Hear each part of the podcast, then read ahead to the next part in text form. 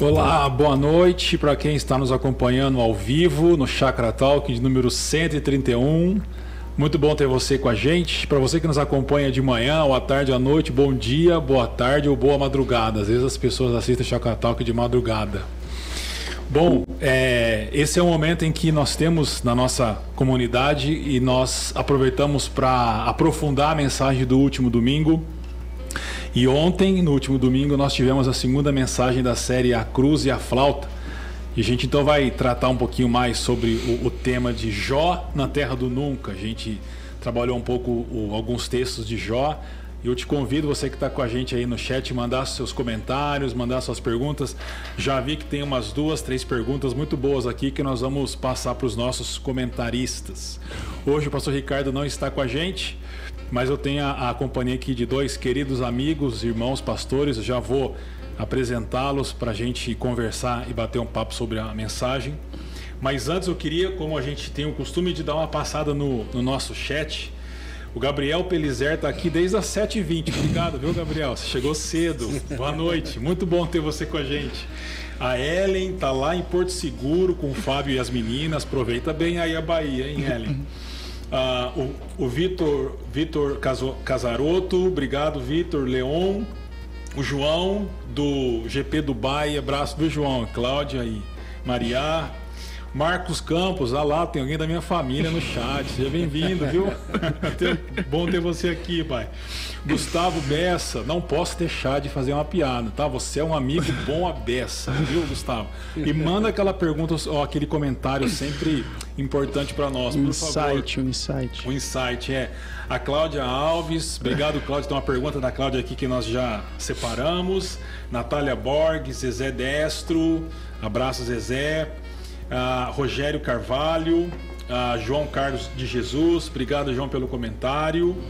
Quem mais está aqui, hein? Uh,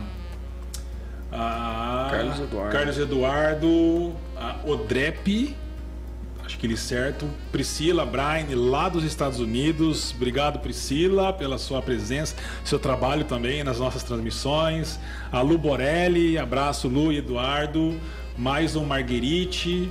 Renato, uh, Renato Fácil, Fácil, Aline Bosque, o Kleber também está com a gente, Noel, uh, Lucas Silveira, Janete Teixeira, Paula Vilés, a Rê, Renata Fernandes, seja bem-vinda, Giovana e assim por diante. Muito obrigado pela presença de vocês. Compartilha aí o link, dá um like, ah, curte o nosso Chakra Talk e manda para os seus amigos e parentes, tá bom?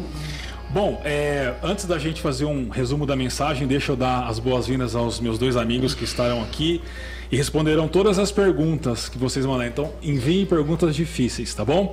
Comigo, então, essa noite eu tenho o André. Seja bem-vindo, André. Tudo bom, Tiago? Tudo bom, Hugo? Tarefa fácil hoje, né? É, pregação sobre Jó, falar de sofrimento, lamento, assim, ó tá tudo resolvido, assim, né? Ainda bem que o Hugo tá aqui para ajudar, né? Uhum. Boa noite, Hugo. E aí, Thiago, e aí, André? Joinha? Beleza, beleza. Muito bom, tamo aí. O Thiago e o André vão responder, são teólogos. são teólogos.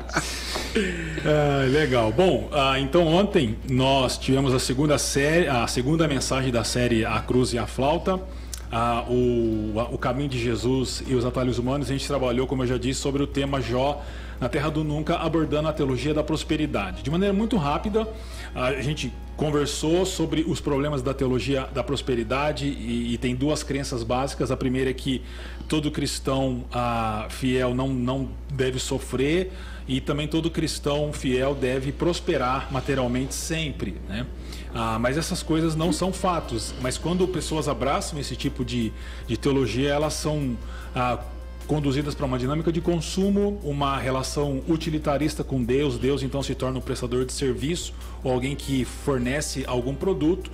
E o resultado disso é uma espiritualidade infantilizada e por isso a terra do nunca. Então nós chamamos Jó para conversa e, e, aprendemos com Jó que diante do, do sofrimento e das perdas que se abateram sobre Jó, Jó teve três respostas.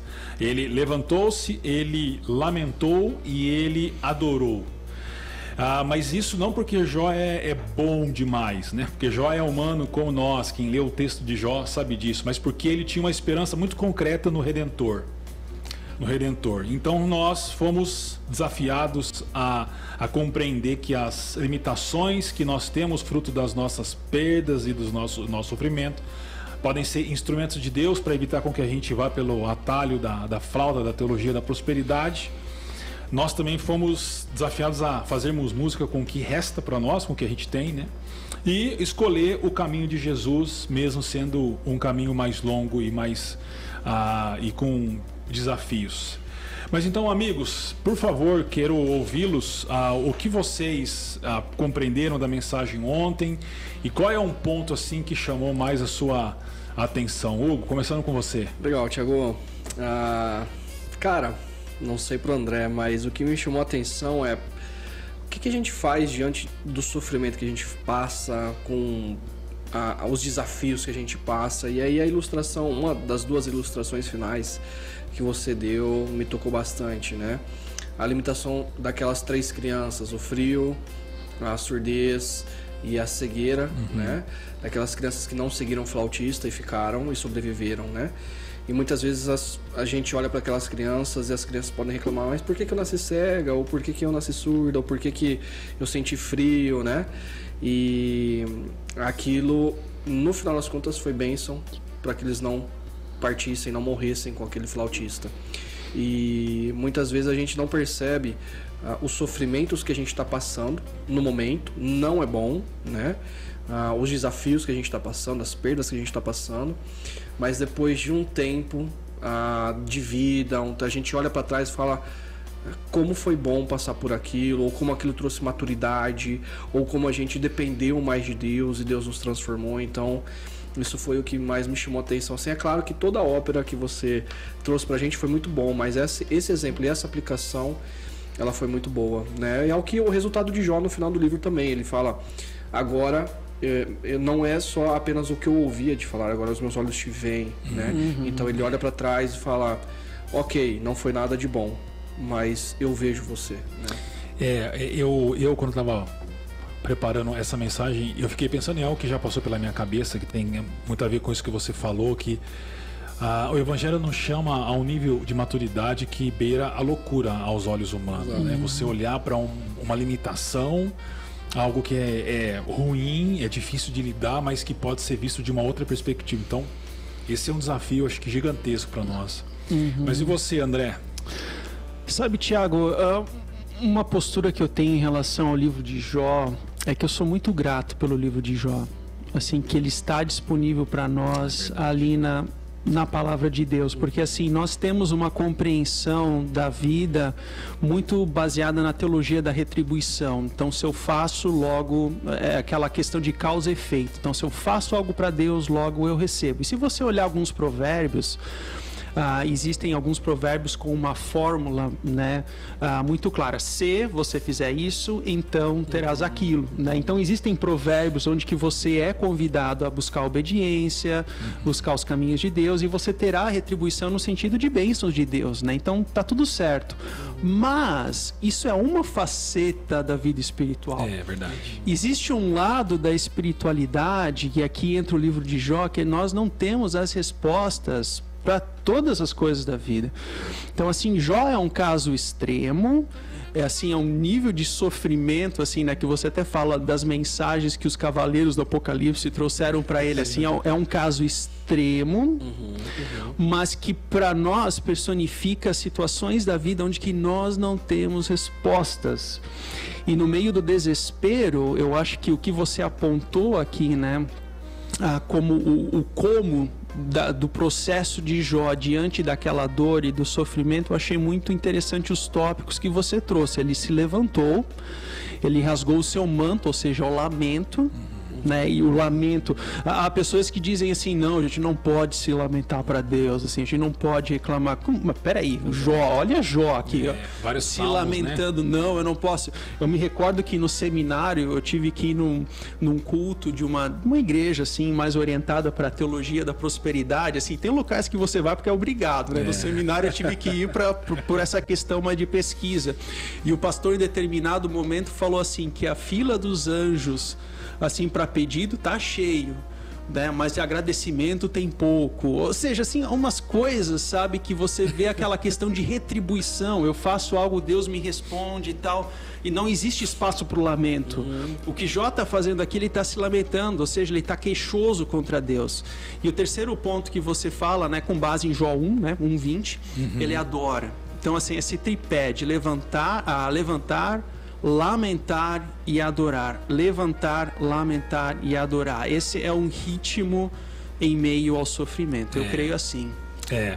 é esse isso que você falou sobre provérbios que as pessoas leem e, e elas acham que parece um, uma lei, né? Se você fizer aquilo, vai acontecer. Por isso a importância de se compreender quando você leu a Bíblia os gêneros literários para você conseguir respeitá-los, né?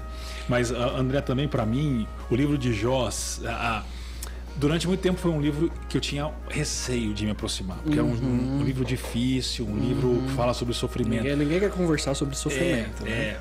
Só que você sabe que uma vez eu, eu passei. Eu não passei, mas eu acompanhei uma pessoa que passou por um sofrimento muito, mas muito profundo. Você conhece, eu acho, um amigo que perdeu um filho. Uhum. Ah, e, e eu era muito próximo dele, eu tive que cuidar dele. Eu entrei numa crise muito profunda. Talvez a crise espiritual mais profunda que eu, que eu passei. Eu fiquei de mal de Deus. Uhum. Sabe aquilo de mal? Uhum. Eu era pastor já. Você imagina um pastor de mal de Deus. Três meses eu fiquei de mal de Deus. E, e, foi muito difícil, porque eu tenho a compreensão racional como um teólogo de que Deus ele é soberano sobre todas as coisas. Mas uhum. diante do que eu vi acontecer, uhum. eu questionava muito Deus. E quem me tirou do buraco foi o, foi o livro de Jó. O, o livro de Jó me tirou do buraco e uhum. me trouxe à luz de novo. E isso foi muito importante para mim. Bom, ô Tiago, mas antes não. de você continuar, já que a gente está nesse bate-papo claro. aqui, uma das coisas que também me chamou muita atenção você faz a seguinte pergunta, mas o que, o que, que permite com que Jó se levante, lamente e adore, ah, né? E aí você coloca aqui assim, é, se nós temos alguma coisa que nós perdemos, eu não lembro exatamente a frase, tá? Pois eu posso até verificar aqui. Mas esse o nosso Deus, ele é maior do que aquilo que nós perdemos. É. Cara, isso aí é, me chamou muita atenção, é. me, me impactou, porque assim, muitas pessoas ficam de mal com Deus porque as coisas que elas perdem é muito maior do que o Deus delas. São mais importantes, é. É, é interessante isso. Eu também achei bem, fiquei refletindo, porque é uma frase que te faz refletir. Ora, se se eu amo esse Deus pelo que ele me dá, eu sou servo de mim mesmo, como exato, o Tiago falou, exato. né? E o livro de Jó é justamente sobre a agonia do ser humano no seu clímax assim, no seu clímax. Não é assim a, o sofrimento da dor de barriga, Exato. da febre de 40 graus. Não, é o sofrimento existencial. Então, o Jó ele experimentou uma situação de que é o silêncio de Deus, né? Que numa linguagem teológica é o Deus abscondido, Deus escondido, é a face de Deus que eu não consigo enxergar. Caracas, Deus, onde, onde que você está, né? Então, eu estou num momento assim de devocional pessoal lendo os salmos de lamento, assim, né? O Salmo 13 eu tenho refletido. Até mencionei isso na semana passada. E ali a pergunta do salmista é até quando, é, Senhor? Até quando? Até quando, Senhor? É. E assim, algumas vezes, né? Não, e ele, não, não, e assim é interessante porque ele, é, ele é queixoso contra Deus, ele é queixoso contra o inimigo e ele é queixoso contra ele mesmo. Mas aí se você vê as repetições que existem ali nos versos, eu não vou me recordar, tipo, o número de até quandos questionamentos para Deus é maior do que até próprio inimigo. Ou seja, ele tá brabo com Deus, é. sabe? Ele não é exato, brabo com exato. o inimigo. A gente gosta de botar a culpa no inimigo, no outro, no diabo.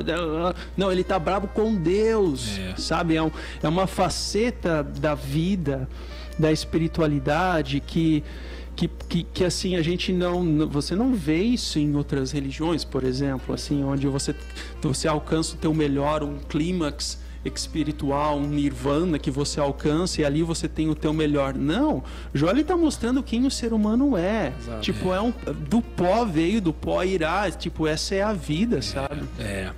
E é, É interessante esse Salmo 13 porque uma vez eu lembro que eu estava estudando o Salmo e ele termina com o salmista dizendo sobre coisas boas, né? Exato. Que, se, que se ele tem esperança na salvação. E um comentarista que eu li dizia que a situação dele necessariamente não havia mudado, mas o coração dele mudou exatamente por causa do lamento. Então, uma pergunta sobre lamento in- interessante que eu vou fazer, mas antes, pegar esse ponto que o Hugo trouxe, e porque eu estava planejando ele mais para frente, mas eu vou fazer agora. O que eu falei foi assim: só é possível adorar a Deus diante de tantas perdas e sofrimentos quando Deus é mais importante para nós do que aquilo que nós perdemos. A pergunta é: como, como ter Deus como o algo, algo mais importante ah, do que tudo que temos na vida? Qual que é o caminho para isso? Ou na, na sua opinião? Rapaz. Essa é a Por que pergunta. que você tá me colocando um na milhão. parede Não, assim? depois eu vou pro André também, eu quero ouvir o André. Mas essa é a pergunta de um milhão. Olha, de verdade. Na sua experiência, na sua caminhada. Sim, é, olhando para minha experiência, para aquilo que as escrituras revelam, para minha existência e até mesmo olhando para situações existenciais do mundo em que a gente vive, né? Por exemplo, a gente viu Blumenau também, ali a questão das crianças, você fala, cara, como que continua a vida diante daquela situação, né? Mas eu acredito em duas coisas, Thiago. É, a gente na minha compreensão, né? Nós precisamos entender que quando nós entramos na história, nós não temos nada. E Deus nos abençoa dando coisas. Ah, contexto de vida, família, é, a situação, o país que eu nasci, a cor dos meus cabelos, dos meus olhos. Não foi eu quem escolhi. Deus, Ele me colocou ali, Ele me deu. Ele, a, a vida é um presente e pertence a Ele. A gente tem a sensação de que está no controle, mas a gente nunca esteve e nunca estará no controle. Então, na medida em que a gente ah, se relaciona com esse Deus e cada vez mais que a gente reflete na bondade, na graça dele para com a gente, por exemplo, eu nunca pedi ter os meus filhos. É um presente. Na medida que se ele não tivesse me dado, eu não teria. Então, assim, ah, eu preciso entender que o que eu possuo, tudo me foi dado pela graça. E a segunda coisa é que, apesar de todo o sofrimento que eu viver na história, um dia ele vai ter fim. Então, naquela questão lá do, de Blumenau que aconteceu, teve um testemunho de um pai, né, que viralizou, ele dizendo que perdia, ele perdoava o assassino do filho. Mas eu acho que a esperança desse pai é porque pela lógica, o, per- o perdão ele não é lógico, né? A justiça ela é lógica. Ah, o perdão você dizer que o outro cometeu um crime, que ele tem um- um- uma dívida contra você e você ainda pagar a dívida do outro, imperdoável, isso não é lógico. Mas a esperança desse pai tá de que o meu Deus é muito maior do que a existência do meu filho e um dia eu verei o meu filho na eternidade. Eu acho que a eternidade, que nem você coloca lá que o meu redentor vive e por mais que eu vote ao pó, o meu redentor me levantará do pó, né, que a gente sabe que é Cristo. A gente sabe que um dia todo o sofrimento e todas as perdas um dia serão apagados, né? E a gente poderá viver e celebrar a verdadeira vida. Uhum. Mas é uma compreensão muito mais profunda da vida, né? Nossa. Mas assim, André, o, o, o- o Hugo é é pai de, de três li- lindas crianças e você é pai de duas lindas menininhas. Como amar mais a Deus do que essas lindas menininhas? Não, é, assim, não tem uma resposta lógica, racional em relação a isso. né? Tem o How to Do, né? Não tem um how to do, assim, eu gostaria de ter um manual, assim, de entender a vida de forma como aquela ilustração do bordado virado do avesso, né? Que a É. criança olha, assim, para a mãe fazendo o bordado e a criança olha, mas mãe, que negócio mais feio é isso? Daí a mãe convida a criança a sentar no colo e olhar o bordado do lado de cima e do lado de cima ela vê aquele plano perfeito, né? Então, assim, não tem uma explicação lógica racional. Eu me recordo anos atrás, quando lá na minha cidade, lá no sul, estava conversando com um casal, um jovem, jovens idosos da nossa comunidade. Como assim, jovens idosos? Uma, assim, uma forma dócil de dizer que eles eram uns idosos, assim, né? Ok, Uma- ok, nossa, ok. um casal muito querido, assim, né? Da comunidade. E o que que aconteceu? Eles tinham uma casa grande. Assim, como é a casa dos imigrantes, assim, casas grandes, né? Ah, muitos instrumentos musicais, assim, porque os filhos, todo mundo tocava, um tocava trombone, outro tocava violino, aí quando tinha a festa da família, todo mundo se juntava, começava a tocar, assim, hinos, uma família cristã muito boa, as fotos da família, tudo ali, de repente veio, ah, ou deu algum curto-circuito, queimou a casa, e em questão de 20 minutos, tudo foi embora. Tudo a história, a, a, tudo, a, aqueles instrumentos que tinha a ver até com a afetividade da família, que era um símbolo de união da família, tudo, tudo foi embora. E passado um tempo, eu conversando com, com ela, no caso a idosa, e ela falou assim para mim: Deus nos deu, Deus tirou, louvado seja Deus. Eu não sei se eu conseguiria ter isso com, com, com aquela sobriedade que ela falou aquilo, sabe? Com a forma que ela falou aquilo. Mas é o testemunho, o lamento, tenho certeza que ela passou pelo tempo do lamento, ela passou pelo tempo da, de, de, assim, de ficar brava com Deus, mas aquela foi a confissão do coração dela, uhum. sabe? Eu, é, é, complicado, sabe? Mas, mas esse é o caminho. É. Esse é o caminho. E, e, e, é interessante isso que você fala usando essa imagem do tapeceiro, que a gente vê as coisas do, do lado de baixo, que tá feio, e quando a gente vê as coisas do lado certo, a gente percebe a beleza uh, e toda a sofisticação daquilo que o tapeceiro está fazendo. E, e, eu acho que é, é isso que Deus faz com Jó, porque é interessante que Jó enche Deus de perguntas ao longo do livro e Deus ele não responde uhum. exatamente o que Jó queria ouvir, mas o que, que ele faz? Né? Ele chama a, a Jó e eu acho sensacional isso. Quando eu leio todas as vezes eu me assumo, porque o que Deus faz é chama a Jó e ele pergunta assim: Jó, onde você estava quando eu coloquei limite ó, às águas do mar? Não, ali o que Deus está fazendo é virar a mesa. Ou quem, quem tu acha que tu é, assim? É isso então, é o então, tom do texto. Né? Mas, o, mas o ponto é o seguinte: Jó queria outras respostas. Exato. Ele queria respostas muito mais diretas no sofrimento dele. Exato. O que Deus faz é responder aquilo que Jó precisava ouvir, uhum. de entender a grandeza de Deus, Exato. a grandeza da criação e de perceber quão pequeno ele é. E isso muda a percepção, né? Por isso que eu acho que quando pessoas passam eu sei que é difícil responder esse tipo de pergunta, mas eu, eu, eu, eu acredito que quando pessoas passam, como essa senhora passou, é, é, é, essas pessoas têm uma perspectiva diferente. Elas passam por alguma coisa que faz com que elas compreendam de uma maneira diferente. Então, por exemplo, você vê um pai perdoando o assassino do filho, hoje, hoje, eu diria, eu não conseguiria fazer é, isso. Eu, eu digo isso, eu não conseguiria. Mas passando por isso, eu acho que acontece alguma transformação que Deus dá graça sobre nós e isso se efetiva em nossos corações, minha, né? Minha avó, Judite, mãe da minha mãe, ela teve seis filhos, né? E ela perdeu a caçula, já tinha os, os netos dela, né? Minha tia tinha os filhos dela e o segundo filho, né? Então ela até o fim da vida dela ela conviveu com quatro. E eu me recordo assim de várias vezes, eu, eu me colocava no lugar dela, falei, cara, que desesperador ser estar no lugar dela, você ter seis filhos, criá-los, ver os netos, né? E depois você perder os seus filhos. Uhum. E ela morava com, com a filha, com a caçula. E eu me recordo que uma época da vida ela foi morar lá em casa e ela, ah, várias vezes eu vi ela sentada no, na, na beirada da cama dela com a foto da minha tia, né? E chorando. Que difícil, hein? Mas ela. Eu nunca vi ela deixar de uma noite ajoelhar e orar. E a esperança que ela tinha de falar de que minha tia estava bem diante de Jesus. Nossa, bonito. Então, isso. assim, não é algo que ela carregava o sofrimento. Ela carregou o sofrimento ao longo de toda a vida. E depois, mas ao mesmo tempo, conjugar com a esperança. Claro que cada pessoa tem uma história, né? É diferente ela do caso de Blumenau, mas um pai perdeu um filho. E eu tô falando de coisas que eu não sei. Uhum. Mas eu experimentei a experiência dela de, de perto, né? Mas essa questão de Deus, mas por quê? Uhum. Né? E não ter resposta. Mas ao mesmo, mesmo tempo ter a esperança é. do, do.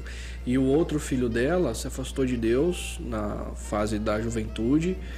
Mas na. E ele. E eu sempre eu sei que ela sempre orava por ele.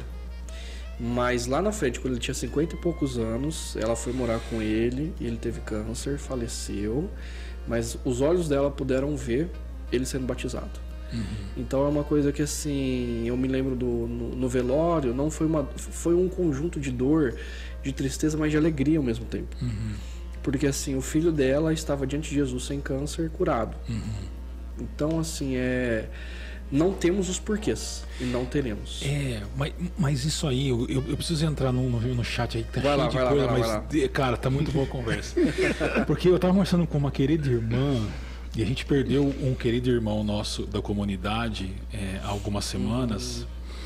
E, e, esse querido irmão, um pouco dias antes de falecer, quase horas antes, ele participou da ceia e eu fiquei sabendo que o presbítero que serviu a ceia falou algo parecido com Klaus, para a sua cura, assim, e, e ele morreu.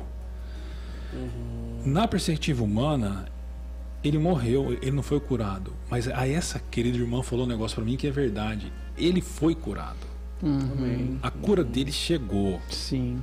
A cura dele chegou porque a doença não o, o, o seguiu para onde ele foi. Então essa é a esperança. Uhum. A, atrás da de toda de todo o desespero, né? Tem uma frase em inglês que o pessoal fala que é tudo vai ficar bem, tudo vai ficar bem. Eles usam bastante essa frase. Eu acho que eles usam de maneira frívola, mas até no hino tem, né? É. Tudo fica bem. Mas mas quando a gente compreende a esperança, realmente no final tudo vai ficar bem.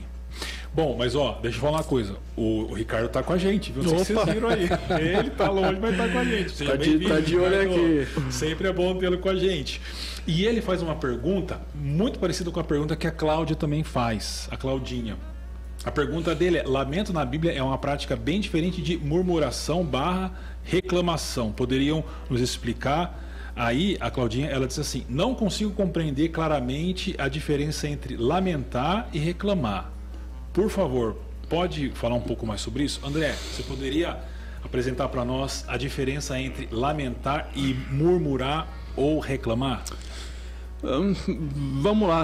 confesso que eu nunca pensei nessa distinção de reclamar e lamentar, mas assim, olhando para o conteúdo dos salmos de lamento, por exemplo, seja os salmos individuais, os salmos mais corpóreos, né, da comunidade como um todo, ali para mim eles estão reclamando a beça contra Deus, assim. É, então, para eu compreendo até em partes assim como sinônimos, uhum. como, porque assim o, o reclamar não significa duvidar da existência de Deus, não é esse o ponto mas assim, Senhor, tipo, presta atenção aí, tu não, tu não tá percebendo a minha situação, o que que eu tô vivenciando, e aí, quanto tempo tu vai ficar aí no teu silêncio escondido, entendeu?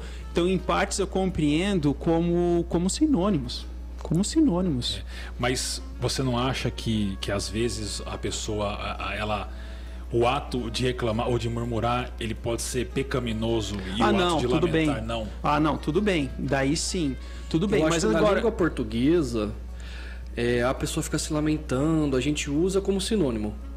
Sim. Né? Não, eu não estou entrando nesse ponto. Mas assim, ó, tu pega um salmo imprecatório. Qual que é o salmo imprecatório, né? Explicando assim, onde que uh, é um tipo de salmo onde o salmista coloca para fora a sua ira a sua agonia. Então ele inclusive uhum. fala, né? Pegue as crianças da Babilônia e joga contra a parede, é, Senhor. Assim, qual que é esse salmo? Então Davi fala ah, isso. Eu, eu não lembro. Me fugiu o salmo, ou, ou seja, é uma é, é, é, algo pecaminoso fazer isso? É, mas ele está colocando para fora aquilo que a gente é. pensa nos momentos de injustiça, sabe? Então, assim, eu não estou falando nesse sentido de me afastar, reclamar no sentido de me afastar contra Deus, mas de botar para fora aquilo que eu estou sentindo, uhum. sabe? Botar para fora diante dele em oração. Então, nesse sentido, eu acho como, como sinônimo. É, o, eu acho que o, as duas palavras é, bíblicas, né, é o lamento e o murmúrio. A gente não tem a palavra reclamação na Bíblia, a gente tem o murmúrio. Ah, me parece que, por exemplo, quando lá no, no, livro de Números o povo está murmurando, que várias vezes Moisés relata, o murmúrio é algo que as pessoas não fazem para Deus. Isso. Elas fazem umas para as outras. Isso. E aí elas fazem maledicência, elas reclamam, conversa de tenda. Mas a lamentação, você reclama para Deus de coisas que você não está entendendo, de coisas que você não gostaria que fosse. Então você lamenta para Deus, Deus, por que que está acontecendo isso? Até quando o Senhor vai ficar calado? O Senhor não vai agir? Não é algo que é Moisés, você trouxe a gente para o Egito para morrer aqui, né? no fundo, no fundo, Deus fala para Moisés assim: eles não rejeitaram você, eles rejeitaram a mim. É. Né? Eu acho que é aí que está a diferença. É, eu, eu, eu diria que a diferença entre o lamento e, e, a, e o murmúrio ou a reclamação é, é a existência ou não da fé. Porque realmente o lamento, como o André citou o Salmo 13 e outros salmos também, porque você tem muitos salmos de lamento, são salmos assim que o fígado do, do salmista parece, né? Uhum. Ele fala com a bíris ali, ele, ele se descarrega diante de Deus e ele questiona e ele pergunta, mas ele pergunta para Deus. Exato. O murmúrio é, é, uma, é uma reclamação pro ar, sem a convicção de que Deus está te ouvindo. Essa é, é a diferença, eu acho, entre, entre lamento e reclamação ou murmúrio. Por isso que o lamento nunca é pecado. Porque ele é fruto da fé. Exato. Tudo que é fruto da fé não é pecado. Uhum. Concordo. É isso aí. Então, espero ter respondido aí, viu, Ricardo e Cláudia? Ó, tem uma outra pergunta aqui. Essa é, essa é fácil, tá? Essa é fácil. A do, a do Luciano Tomei. Ele diz assim: Olá, pessoal e família por aqui. Muito obrigado, viu, Luciano, por estar com a gente e com a família. Tenho uma dúvida. Como discernir se o mal que às vezes acontece em nossas vidas é uma provação divina ou o inimigo agindo? E é aqui, deixa eu lembrar só o, o diálogo que tem antes no livro de Jó, que Deus fala para Jó, né, para Satanás, ah lá, Jó é um cara gente boa, fala, ele é muito bom, ele é íntegro, e aí Satanás, ah, tira sua mão aí de volta dele, tira sua bênção, você vai ver ele cuspir na tua face. E aí Deus permite com que Satanás faça todo aquilo que ele faz lá de tirar ah, os bens, a, família e depois a saúde de Jó. Ele só não pode tirar a vida de Jó. Mas como discernir? Eu acho uma pergunta bem interessante isso. Se a aprovação ela, ela tem a permissão divina ou ela é fruto de ação maligna? O que, que você acha, André? É, eu estou aqui pensando na distinção entre provação e tentação. Né? Então, a provação tem a ver com a história de Jó, quando situações que Deus permite, mas que elas têm justamente um intuito de fortalecer a nossa fé, de fortalecer a nossa espiritualidade para com Ele. Então, isso seria a provação. A tentação seriam fendas da alma que nós temos. Ah, situações em que aqui a pessoa do inimigo, como ele menciona, utiliza como contato para nos tentar, para nos conduzir por caminhos tortuosos. Eu acho que é mais nesse sentido assim que eu interpreto, sabe, que é a partir dessa distinção entre provação e tentação. Acho que nem 880, né? Aquelas que colocam e veem diabo em cada esquina é. e aqueles que vão para um outro extremo, que, né, que não tem, não existe, não existe disso. Diabo. Então assim, é, eu acho que entra dentro dessa dinâmica do que, que é aprovação, do que, que é tentação, mas como algo que Tiago 1 faz essa distinção, né? A prova da vossa fé produz a perseverança, o caráter aprovado. Então a aprovação tem essa dinâmica mais de fortalecimento da minha fé nele. Ponto. A, a, tentação são situações, são pecados que nós podemos compartilhar esses pecados ou podemos ter situações e pecados únicos né, da minha vida que ali o inimigo pode utilizar como tropeço tal. Eu acho que é mais ou menos nesse, nesse caminho aí. E aí, Hugo, nos ajuda com isso, amigo. ah, pergunta aqui do Luciano, né? Como discernir se o mal que às vezes acontece em nossas vidas é uma aprovação divina ou o inimigo agindo?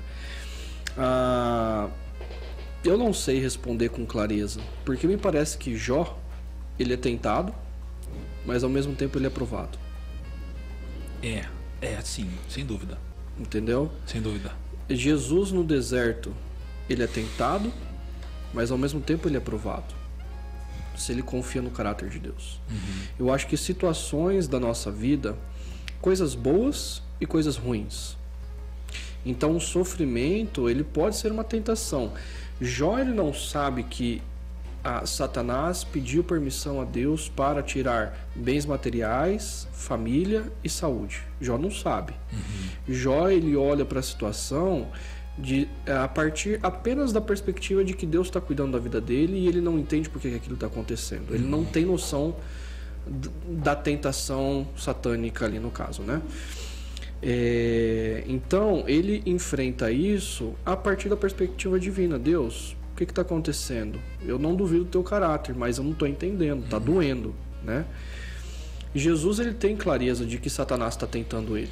mas não deixa de ser uma provação também. Uhum. Então, momentos de vida, eu acredito que assim, a gente só só com o tempo a gente vai poder olhar para trás e falar assim, poxa, isso foi uma tentação. Uhum. Ou isso foi uma provação. Ou na medida em que a gente também a, desenvolve a, a nossa espiritualidade, a gente vai percebendo que aquilo está tentando o nosso coração, é, por exemplo, algo bom, dinheiro. Eu sou tentado a me afastar de Deus. Mas ao mesmo tempo, né, e é uma tentação de fato da fenda da minha alma, uhum. mas ao mesmo tempo eu estou sendo provado se eu de fato confio que aquele que me sustenta é o Criador ou o próprio dinheiro. Uhum. Então, é, eu não sei se tem uma, uma resposta preto no branco. Uhum. Eu acho que a gente é. precisa ter essa maturidade, de é, sensibilidade de Deus. O que está acontecendo, é né? Uma, uma tarefa de discernimento, né? Deixa eu só dar uma calibrada aqui teológica, porque é interessante. As pessoas leem Jó e, e o começo de Jó, e aí Satanás se apresenta diante de Deus e ele cumpre a, a tarefa de, de acusador, né? E aí a, as pessoas podem pensar assim, mas e se ele fizer isso de novo e for e eu for o alvo da, da acusação? Mas houve uma mudança substancial quando Cristo morre e ressuscita uhum. e sobe aos céus. No Antigo Testamento, de acordo com a, a, luz que o Novo Testamento lança, o diabo tinha. Primeiro, que ele não cai quando ele, ele se rebela contra Deus. Muitos têm a ideia de que quando ele se rebelou lá em Gênesis ele caiu. Não, ele continuou na presença de Deus. Uhum. Ah, tendo acesso, tanto é que o, livro de Jó mostra isso. Mas ele tinha duas funções específicas. Uma era cegar as nações e por isso não há o envio do povo de Deus como há no Novo Testamento, uhum. quando Jesus envia o povo de Deus para toda a terra. E a outra função, e esta muito clara no livro de Jó, é a função de acusador. E ele faz isso contra Jó. É. Mas quando Jesus morre, ressuscita e ascende aos céus, Apocalipse 12 diz que há uma guerra travada e a serpente, o, o dragão, é aquele que acusava os nossos irmãos dia e noite, foi expulso do céu. É por isso que Paulo vai dizer em Romanos capítulo 8, versículo 1, já não há mais acusação contra os eleitos de Deus. Uhum. O acusador foi tirado do seu posto, ele perdeu a legitimidade. Porque o que dava legitimidade para Satanás acusar era o pecado. Mas como diz Paulo em Colossenses capítulo, acho que é 2, ah, o escrito de dívida que constava de ordenanças contra nós foi cravado na cruz junto com o Filho de Deus. Uhum. Então, nós somos perdoados. Então já não há mais a possibilidade acusação. de acusação e nem de cegar a, as nações. Por isso que a igreja depois. Por isso que Jesus diz: ó, espera, espera, espera. Aí quando ele é ressuscita. Agora vocês vão para o mundo inteiro, né? Então, não tem esse perigo, viu, queridos irmãos e irmãs aí? Cristo já ah, venceu e destronou o acusador, e no lugar do acusador, nós, nós temos hoje um advogado, diz 1 João lá para nós. A, a, agora, eu acho que. Eu concordo com vocês, discernir isso é muito difícil. Mas eu penso Duas coisas. Primeiro é o seguinte: tudo está debaixo do controle de Deus. Como dizia o bom Lutero, Satanás é um cachorro na coleira de Deus. Então, é, ele está limitado pelo próprio Deus. Né? Então, sempre a, a tudo acontece debaixo uhum. do controle e da soberania de Deus. E por fim, é, eu acho que a gente precisa ter. É, um discernimento espiritual fruto de uma caminhada de liturgias, de tudo aquilo que a gente já conversou na última série com o pastor é, Ricardo, para poder perceber que existe o mal e, e, e, o exército maligno que se levanta contra nós. E eu acho que isso vem por discernimento espiritual. Então, por exemplo, na empresa a pessoa ela está tá trabalhando e ela tem um, um tipo de, de dificuldade lá na empresa com algum processo que não dá certo. Isso é do diabo ou não? Eu acredito que é um tipo de provação que todo mundo passa, não dá para espiritualizar isso, mas se a aprovação vem de um outro meio, de um outro caminho mais pessoal, a gente pode ter essa sensibilidade e discernimentos uh, para conseguir entender isso. É, você quer falar, André, sobre isso? Não, não, tô aqui pensando alto, sabe? Uhum. Mas, mas, sabe, Tiago, eu tava lendo aqui a, a parte final do livro de Jó né? Porque assim, a gente tem a tendência de ler esse final como aquela ideia assim de história infantil e todos viveram felizes para sempre, uhum. né? Ah, o Senhor abençoou o final da vida de Jó mais do que início, né? E a gente se atém a isso e esquece nos detalhes. Assim, não. Ele ainda estava passando por lutos.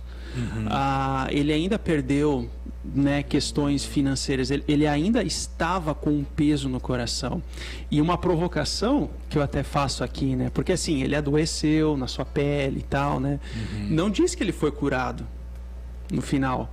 Não diz que ele foi curado. Ah, a gente pressupõe que ele foi curado porque ele teve outros filhos. Teve ainda sete filhos e três filhos, o que pressupõe que teve uma recuperação física, por assim dizer, mas, mas a dúvida está ali. A dúvida é que tipo de recuperação ou cura. Por isso que esse, o livro de Jó é um confronto à teologia da prosperidade, mas também a nossa compreensão assim da, a, do, do que, que é bom e mal. Assim, ele, ele conviveu com a dor o resto da vida. Ele precisou sempre ser consolado por Deus. Então, assim, é isso, é isso que me marca né, nessa história de Jó e que no início no, do versículo 2 do capítulo 42 diz: Eu sei que podes fazer todas as coisas, nenhum dos teus planos pode ser frustrado. Isso é uma confissão de fé. É, Exato. mas é interessante porque no final do livro de, de Jó, ele, ele, ele tem muitos mais bens do que ele tinha antes. Se você comparar o que ele passa a ter do que ele tinha, é muito mais, mas filhos é o mesmo número. E assim, ovelha, camelo, jumento se substitui. Uhum. Mas filho se substitui? Não, não tem como. Eu tenho, tava pensando nisso agora. Uma das coisas que Deus deu de presente para a humanidade é a memória. Tem um colega pastor, foi meu pastor na minha adolescência. Uh, e antes de ele assumir o ministério, ele tinha se casado. Eu acho que não tinha nem um ano de casado, meses. Ele foi descer para a praia e deu um problema no carro, o carro capotou e ele perdeu a esposa, recém-casado. Poxa. Pois é. E ele entrou em depressão, tudo, e eu conto essa história porque é. Ah, ele já contou, né, em outros ambientes. Mas uma coisa é que, como você acabou de colocar, né, vocês acabaram de colocar, a gente tem a memória. É. É. E a gente sempre vai lidar com isso. É. Uhum não é? Então assim, aquele uh, vai fazer parte do, o sofrimento ele vai fazer parte do capítulo da nossa vida e a gente vai ser consolado e Deus vai nos auxiliar a lidar com isso. Então Jó tinha memória. É, sem dúvida. Bom, deixa eu é, tá bombando aqui, né? fazer né? justiça ao, ao, ao, Gustavo, que eu pedi para ele uma, um insight, uma pergunta e ele fez. Opa! Gustavo, obrigado, viu? Ele diz assim, não é uma pergunta, mas é uma colocação que eu quero ouvir se vocês já passaram por isso. O, o Gustavo Bessa, ele diz assim: tentar fugir do sofrimento foi o que Satanás propôs para Jesus. Na tentação, realmente ele faz isso. E Pedro também propôs uma fuga para Jesus, quando Jesus disse que tem que morrer, né? E aí Pedro fala: Não, você não vai, sai, Satanás.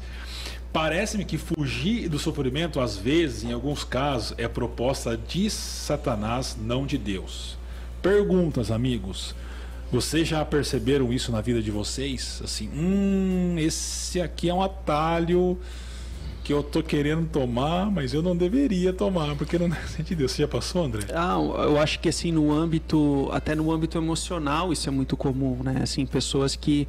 Existem situações que você precisa enfrentar, você precisa buscar entender o que, que aconteceu na tua vida, na tua história, liberar perdão, pedir perdão, isso e isso é um processo que faz com que você tenha que fuçar em situações da tua vida e, e cavocar, e entender o que aconteceu, entendeu?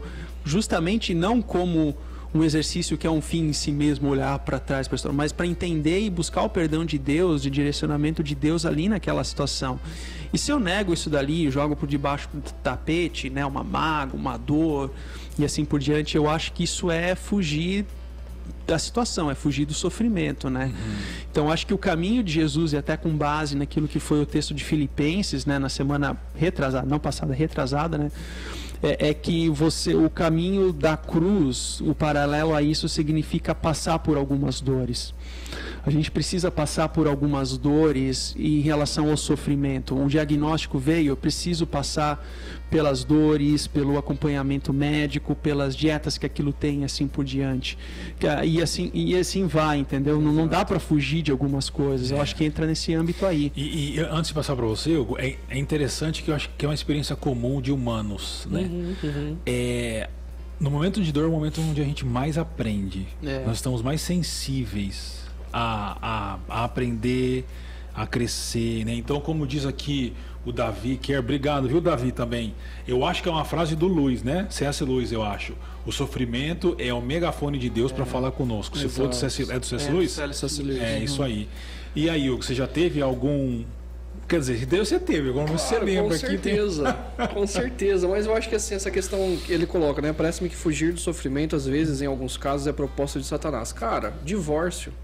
É um bom exemplo. Eu tô com dificuldade no casamento. É parte é fruto do orgulho. O caminho mais fácil é o hum. divórcio. Eu não quero, eu não quero passar por isso. Eu não quero falar dos meus problemas. Eu não quero perdoar. Eu não quero pedir perdão né? Criação de filhos é muito mais fácil você, para quem tem filho aqui, cara, o Noah tem quatro anos. Todos os dias ele fala assim: Eu não gosto mais de você. Todos os dias. É um pecadorzinho. É um cara, tipo, pequeno pecador. Você não é mais meu pai. Você não vai mais dormir comigo na minha cama. Eu quem peço para dormir na cama dele, né? Mas, cara, assim, gera sofrimento, né? Exato. Então, assim, o mais fácil é ou eu vou partir para gritaria, ou eu vou partir para o negacionismo e falar assim, ok, se vira, toma o celular, fica quieto, né? Então assim, vou fazer tudo o que eles querem. Criar filhos é um sofrimento, o casamento uhum. gera sofrimento. Ou então administrar uma empresa. Caras, é difícil você cumprir com todo no Brasil de impostos que nós temos, é difícil você gerenciar o negócio e pagar tudo que tem que pagar. Solteiros, tem que ser solteiros, solteiros adultos, a espera, é. a paciência, isso é não, é também para não relativizar, né? Exato. É, então isso isso também é um sofrimento. Sim, né? Esse é um bom exemplo também. Viu? Então assim isso isso são, são são momentos onde que o sofrimento ele ele está ali a postos, mas é o caminho, é o caminho caminho, é o caminho. É o caminho. É o caminho. É. Nós vivemos numa sociedade onde que nós não queremos, é, nós eximimos a dor. Assim, é, é errado viver, conviver com uma dor. Mas isso não necessariamente tem o seu amparo biblicamente falando. A perseverança traz a sua dor também, o seu sofrimento, né? É. Eu acho que vai meio por aí também. É. Eu diria que nós somos a sociedade do drive-thru, a gente quer tudo rápido e fácil. É. E a gente então escolhe sempre atalhos para isso, né? O próprio trabalho nosso, eu diria assim, agora trazendo um pouco para a nossa realidade de, de trabalho pastoral, é um trabalho que exige muito, muito sofrimento, porque implica em abnegação, em renúncia, em servir as pessoas quase que o tempo todo, né? Uhum. Abrir mão de você mesmo. Mas é o caminho que nos gera a realização, no, no fundo, no fundo, quando Exato. nós passamos por esse caminho. Né? Exato. Bom, é, tem uma fala aqui também do Gabriel, que foi o primeiro que chegou, Gabriel. Eu quero te agradecer por isso. E ele diz assim: o Gabriel Pelizer penso ser fundamental servir a Deus por Deus, servir a Deus por quem Ele é, não pelo que Ele pode dar. Certamente ele está fazendo uma referência a uma frase que eu usei do Tim Keller. Isso. Que o Tim Keller disse: é, se você serve a Deus pelo que Ele pode te dar, você não está servindo a Deus. E aí eu usei completar a frase do grande Tim Keller dizendo: então você serve então a si você mesmo. Você é o Thiago Keller agora. Imagina. não sou digno de desamarrar as sandálias dele. Mas como é possível servir a Deus só por Ele mesmo? Uhum. Quais são os passos que a gente precisa dar para chegar a esse ponto? Hugo, Cara, alguma eu, ideia? Eu acho assim, plenamente, perfeitamente falando, não. Eu acho que não é possível. Porque o nosso coração ele é corrupto. É, a gente o tempo todo está lidando com a realidade das consequências do pecado, enfim. Mas eu acho que assim, na medida em que a gente vive é, na consciência de que tudo que nós temos e que nós somos é dele, a gente sempre tem que lidar com a nossa consciência. O que eu estou fazendo é para mim, é para os outros ou é para ele? Né? Paulo vai dizer lá em Gálatas: Eu não me importo com o que os outros pensam de mim, é, os meus inimigos pensam de mim, eu não me importo com o que os meus amigos pensam de mim, eu não me importo com o que eu penso de mim. Porque essas três coisas podem estar erradas. A única questão que eu devo pensar de maneira correta é pensar aquilo que Deus pensa de mim. Então, a proposta de Paulo, em todo o Novo Testamento, é aquilo, o centro, a nossa vida deve ser uh, centrada em Jesus. Né? Uhum. Tudo que eu faço, tudo que eu desejo. Paulo vai dizer o seguinte: olha, lá em Gálatas também, pegue todos os seus pensamentos e levem eles cativos a Cristo. Ou seja, tudo que a gente faz, planilha, design, cuidar de um. A gente, o dentista, engenheiro, líder de equipe, tudo que a gente faz, a gente precisa conectar a Cristo. Uhum. Então aí é o ponto onde assim, eu estou servindo a mim mesmo, eu estou servindo a uma cultura, eu estou servindo a um desejo. Então a gente precisa o tempo todo desenvolver essa consciência, ela não é simples. É. É interessante isso que você falou de uma vida centrada em Cristo e como isso é um desafio enorme e como a sociedade em que a gente vive ela vai na, ela vai na contramão disso, né? Porque Sim. É, eu estava vendo um, um, vídeo e uma pessoa entrevistando um casal e, e ele perguntou assim para a moça: Você sabe o que é a Páscoa? Ela falou: Ah, é alguma coisa sobre Jesus, mas eu não entendo não. Aí depois a, a conversa não, mas é pior. É. A conversa foi andando e falou: Você é cristã? Sou, eu sou cristã. É, é, ela se diz cristã e não sabe o que é a Páscoa, né? É, porque Jesus virou um, um apêndice, assim, uhum. um detalhe da vida, né? Mas André, quais seriam su, su, suas dicas, assim, a, até aquilo que você uhum. mesmo faz para, porque rapidinho, quando Jesus ensina a, a, orar, ele, ele, ele ensina a orar nos, a gente começar centralizando Deus, né? Pai nosso que está no céu, santificado seja o teu nome, venha o teu reino, seja feita a tua vontade. Então, é, é, uma prática constante que a gente deve ter. Mas qual seria? Intercessão, né? É a pergunta de quem mesmo? Do. Esqueci, do Valdir. Ó, oh, Valdir Schitz aqui, ó. Ó, oh, Valdir, saudade de você. Tá aqui no chat, aqui lá de Tuporanga. Valdir, Vale, muito bom ter vocês aí. Um grande abraço. Ah, aqui é sobre a intercessão, né? Ah, eu estava lendo o capítulo 42, versículo 7, tá, Tiago? Ali, ah, porque isso me fez lembrar os amigos de Jó os amigos de Jó. Hum. E um deles se chama Elifaz, tá? E Deus diz assim para ele: A minha ira se acendeu contra ti e contra os teus dois amigos, porque não dissesses de mim o que era reto, como o meu servo Jó. Onde que eu quero chegar? Essa frase aqui, ó, porque não dissesses de mim, a gente pode traduzir aqui, porque não dissestes para mim. Então, tem uma diferença aqui falar de mim ou para mim. Isso tem a ver uhum. com intercessão. Você não vê os amigos de Jó intercedendo por Jó, uhum. mas eles têm todas as palavras de sabedoria para falar para ele, uhum. entendeu? Então, assim, a intercessão ou orar é, tem justamente e a ver com, com isso, de alinhar o meu coração com a vontade de Deus, porque senão eu vou querer servir a mim mesmo. É. Quando eu oro e compreendo quem eu sou e quem Deus é, eu reconheço, cara, eu não tenho toda essa moral aí, não. Não, eu alinho o meu coração para com Deus. Então, eu, é, esse foi o erro dos amigos de Jó. Eles não intercederam por Jó, falando para Deus, mas eles falaram de Deus para Jó, entendeu? É. E é interessante porque é, antes de Deus mudar a sorte de Jó, Jó intercedeu pelos amigos dele. Então, Sim. um cara tomado pelas perdas e Bem, sofrimento, orou por eles. Tem condição de orar pelos amigos que passaram o livro inteiro acusando Jó de pecado, pecado oculto. Você está uhum. errado, você está errado. E é interessante porque Jó intercede por eles, mesmo em meio à dor e ao sofrimento. E depois disso é que Deus muda a sorte dele. Isso é, tem a ver é. com aquilo que a gente disse ontem, né? De lá usando o exemplo do Paganini, do, do violinista, fazer música com a corda que sobrou, meu. Uhum. A corda que sobrou a gente abençoa, a gente transforma, a gente serve, a gente tá à disposição, né? Mas é que tá, né? Eu acho que ainda tá de, no meio dessa pergunta. Como que você pode amar a Deus por quem Deus é, não pelo que Ele te dá? É. Né? E a gente lida, nós pastores lidamos com pessoas com histórias muito diferentes. Uhum. Né? Pessoas que têm muita condição financeira, pouca condição financeira, têm bens materiais, têm poucos bens materiais, têm empresa, é funcionário. um desafio que eu percebo, não sei vocês, mas é que as pessoas elas querem se comparar umas às outras e desejar a vida do outro. E elas não aceitam a, a própria história de vida E aí tem alguém aqui do, do chat que comentou que isso é ingratidão. Né? É. Né? Então, assim, eu sempre quero ter o que o outro tem. Eu nunca estou satisfeito com aquilo que eu tenho. Porque a gente não pensa em Deus. A gente, a gente pensa nas coisas. Então, assim, ok. a- o nosso amigo que perdeu o filho, essa é a história dele. Eu devo interceder por ele. E ele ter perdido o filho, ele precisa aceitar a história dele. Assim como Jó, entre aspas, aceitou a história dele em meio a muita lamentação mas viveu, intercedeu e tocou o violino dele com uma única corda, né? Entre outras pessoas. E cada um de nós temos os nossos momentos de lamentação. Mas o que, que a gente vai fazer diante disso? É desejar uma outra vida? Ou falar, ok, essa é a minha história e o que eu vou fazer com a minha história que Deus me deu? Né? E tocar o violino com uma corda só.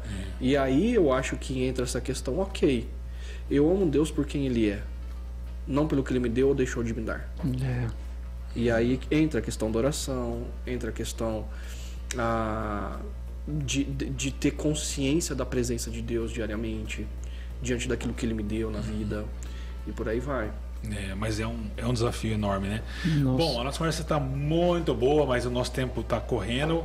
Só para finalizar um, um ponto que é aquela questão ainda do, do lamento, o meu querido amigo Gustavo De Rico escreve aqui: lamentar seria abrir o coração, nossos sofrimentos diante de Deus, e a reclamação, murmúrio seria levar os sofrimentos para outros, não para Deus. Sim, eu acredito que sim, não necessariamente, porque às vezes a gente leva os nossos sofrimentos para os outros no sentido de encontrar auxílio e apoio, né?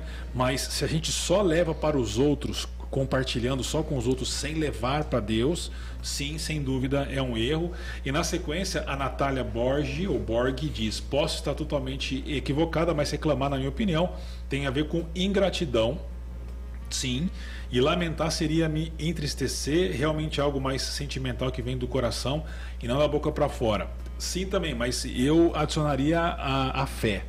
O lamento ele é fruto da fé, porque a gente, a- nós estamos é, perdidos, é, desesperados, cheios de dúvidas, sangrando, mas a gente continua crendo em Deus e continua falando com Ele, porque quando você lamenta, você você está além de tudo, manifestando a sua confiança em Deus e segurança em Deus, mesmo não entendendo nada que está acontecendo. E reclamar, você já não tem mais confiança em Deus, você já não se dirige a Deus, você joga pro, pro ar suas dores, né?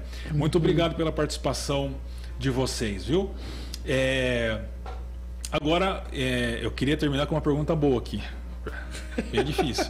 Da Dircimara Marciano de Aquino. Pastores, vocês saberiam dizer por que, que a esposa de Jó não foi morta? Também, diante de todas as perdas que aconteceram na vida de Jó, por que, a esposa de Jó não, Não é uma morreu? Porque, porque ela, ela atrapalhou, né? Tem uma hora que ela falou pra Jó assim, Maldiçoe Deus. Amaldiçoa né? esse Deus e morre. Não, e o pior, sabe o que é isso? Não é nem isso, é que depois ela, ela, ela é beneficiada com o relacionamento de Jó. Ela também ganha tudo de novo, sabe? É, são questões que a gente não sabe responder, né? Não, não há uma resposta lógica, É. né? Então, assim, Não é o que Jó está nos convidando a. É. não é o ponto da reflexão também, né? Porque que ela É, não morreu. sim, sem dúvida. Na verdade, assim, gente- nós humanos, eu vindo, lendo a história de Jó, fala, cara, morre ela. É, há pontos cegos assim que você É, pode, né? Por que isso e não aquilo? É. É. Ó, eu só acho que ela, ela não morreu porque ela não estava na casa lá com os filhos tomando Pois é, tomando vinho lá. Ia morrer também, né? Assim. Bom, para encerrar agora mesmo, tá? Bem rapidinho. Eu terminei com um texto bíblico que é muito importante para mim, que é o texto de Êxodo 33. Que Deus disse para Moisés: Ó, vai pelo caminho, vai dar tudo certo, eu vou protegê-los, meu anjo vai estar à frente de vocês, vocês vão, vão conquistar a terra, mas eu não vou com vocês. Eu não vou. E Moisés diz: Se o Senhor não for, eu não irei. Qual é o conselho de vocês para as pessoas que estão diante dessas duas opções hoje? Como última palavra do nosso talk de hoje, André. Eu acho que aquilo que você comenta aqui no final, pra mim ela foi muito esclarecedora de fazer música, né? O caminho com Jesus é um caminho que traz muitas ah, situações que que nos conduzem né, a, até mesmo a caminhos mais difíceis. Eu tenho um pouco de dificuldade com aquele tipo de testemunho, assim, que tudo se encaixa, sabe? Não que não possa ser verdade, eu até talvez tenha exemplos na minha própria história de que as coisas se fecham, tudo bonitinho. Mas assim, quando todas as situações da vida, sempre, sempre, sempre, tudo se encaixa, tudo quadradinho, eu tenho um pouco de dificuldade em relação a isso, porque isso não é necessariamente uma regra da vontade e o caminho de Deus. E o fato de a gente caminhar com, com Cristo é, significa estar com Deus ou ter Deus conosco, como é esse texto de Êxodo 33, independente da situação. Eu acho que essa é a mensagem que, que tem, né? Andar com Jesus significa não andar um passo sem Ele, não dar nenhum passo sem Ele, né? Independente do que esteja ao, ao redor, independente de que situação ocorra. Então, faça música com a corda que você tem, mas com Deus, com Cristo. Legal. Hugo? O meu conselho é o Mike Gorin uma vez comentando que na criação dos filhos dele, quando eles eram pequenos, eles fizeram, optaram por não ter TV em casa. E tudo bem, quando é, quando é, pequeno você até segura, só que assim, você tem um trabalho muito maior, porque não tem não tem seriado, não tem filme para as crianças, então tem que pintar, tem que ler livro, tem que tocar músicas, tem que inventar o um negócio, dá mais trabalho. Mas aí, é... na adolescência, os filhos falaram: a gente quer TV. Uhum. E o uhum. Mike Gorin, ele deu um, um. Só tinha uma regra. No final de cada, de cada filme, de cada coisa que vocês assistirem, vocês têm que fazer a seguinte pergunta: O que é que estão tentando me enganar? Hum, interessante isso, hein? Né? Aí ele até brinca que depois o filho dele, toda vez que vai no cinema, depois de velho, ele sai do cinema e pergunta: O que é que estão tentando me enganar? Ele falou: Pai, você desgraçou minha vida, porque toda vez que eu vou, eu fico fazendo essas perguntas: o que, que, a, o que, que a cultura está tentando me enganar? Mas enfim. É, a gente vive sem a consciência de que nós estamos rodeados de flautas uhum. com inúmeros sons que estão tentando nos enganar. E a gente acha que não existe mas existe. E no final, a gente vê Deus abençoando nossa vida e as coisas boas que ele, as coisas boas que ele criou e nos deu para administrarmos, que nós conquistamos, para nós apreciarmos. E de repente, a hora que a gente se vê, a gente está com as bênçãos de Deus, mas Deus não está presente. Uhum. Então, a, a, a, o meu desafio para as pessoas que estão nos ouvindo é aonde você está hoje, e as coisas que vocês têm dado, que você tem dado ouvido está tentando te enganar e Deus não está presente. Eu acho que a gente precisa criar essa consciência. Seja seriados, sejam bens materiais, a, a, o, a influência que a gente tem no trabalho, o que que tem tentado seduzir o seu coração, está querendo te enganar, que é bênção de Deus, mas Deus não está presente. Muito bom. Muito bom. É, muito bom. Muito bom. Bom, é verdade aqui, a gente precisa fazer jus à esposa de Jó, a, que a Silvia Campelo disse. Se pensarmos bem, a esposa de Jó estava passando por um grande sofrimento. Ela perdeu os filhos também, né? Deus Exato. Misericórdia dela, é verdade. Sim. O Kleber, inclusive, o Kleber Marx me mandou no privado aqui a opinião dele, mas se eu falar aqui em público, ele vai dormir no sofá daí, porque ele é piadista. Fala não, que a Paula é brava. Fala não, fala não. É, Bom, então esse foi o nosso Chakra Talk número 131. Obrigado, viu, Hugo? Obrigado, André, pela presença de vocês. Satisfação, Thiago, satisfação. Obrigado, Carlos. Obrigado, Lincoln, que está aqui também nos ajudando. Obrigado para você que esteve com a gente. E nós continuamos essa série de mensagens e no próximo domingo nós vamos ser desafiados com uma mensagem que vai abordar a teologia da autoajuda do coach à luz da Páscoa de Jesus. Então, algo muito uh, comum hoje e nós vamos ser desafiados com essa mensagem. Então eu te convido a estar com a gente na Chácara Primavera em Paineiras, nos nossos encontros às 9, às 11 ou às 19 horas ou no nosso espaço Barão às, às 10 horas, tá bom? Coloca na sua agenda, participa com a gente dessa série, desses desafios que temos recebido. Obrigado mais uma vez, Deus abençoe vocês. Até a próxima.